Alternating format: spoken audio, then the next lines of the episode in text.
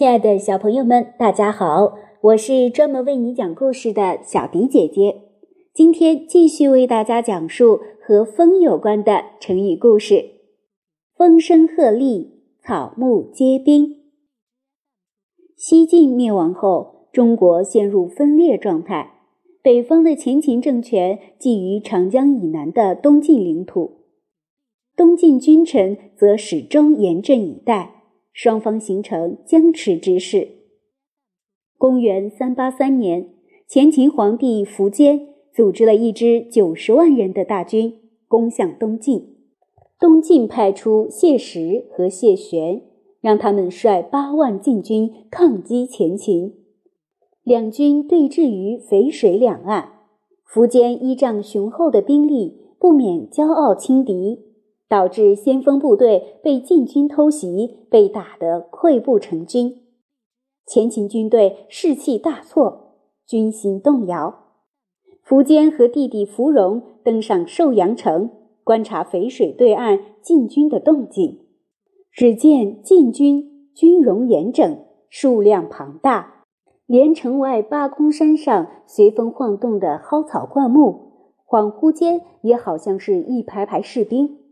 苻坚大惊失色，对芙蓉说：“谁说东晋国力弱？这明明是强劲的对手啊！”晋军虽初战告捷，但毕竟与前秦兵力悬殊。谢玄心生一计，诈称晋军将渡河与秦军决一死战。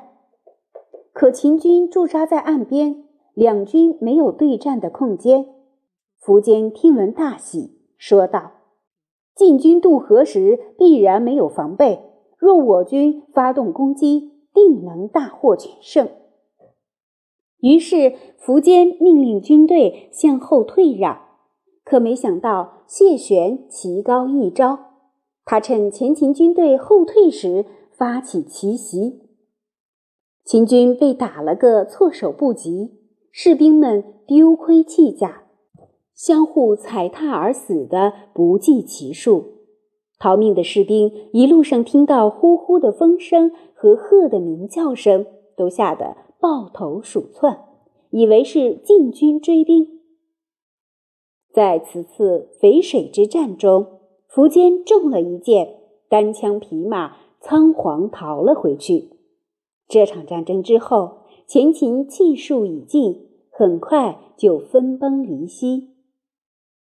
成语“风声鹤唳，草木皆兵”出自这个故事，用来形容人在恐慌之中那种神经过敏、疑神疑鬼的状态。其实，战场上并不以人数定输赢，而是讲究天时、地利、人和。前秦宰相王猛在世时，曾力劝苻坚不要攻打东晋。他认为前秦刚刚建立，根基不稳，不具备天时。东晋有长江天险做屏障，比前秦更具地利。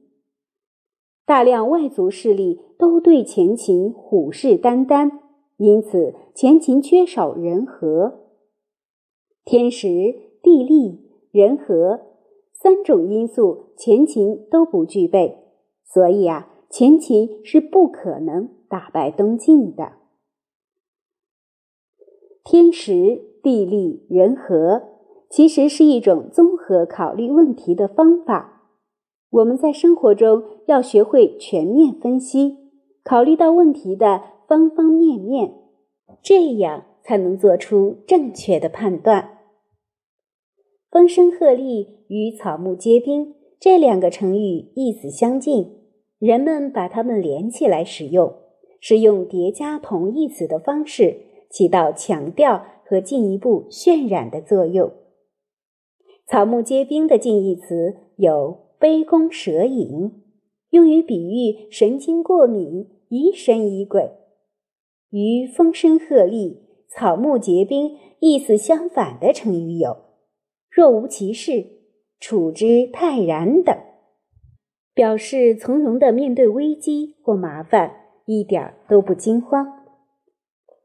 最后，我们再来了解一下故事当中出现的其他几个成语：溃不成军，军队被打得七零八落，不成队伍，形容打仗败得无法收拾；单枪匹马，指单独行动，没有别人帮忙；分崩离析，形容国家、集团等分裂瓦解。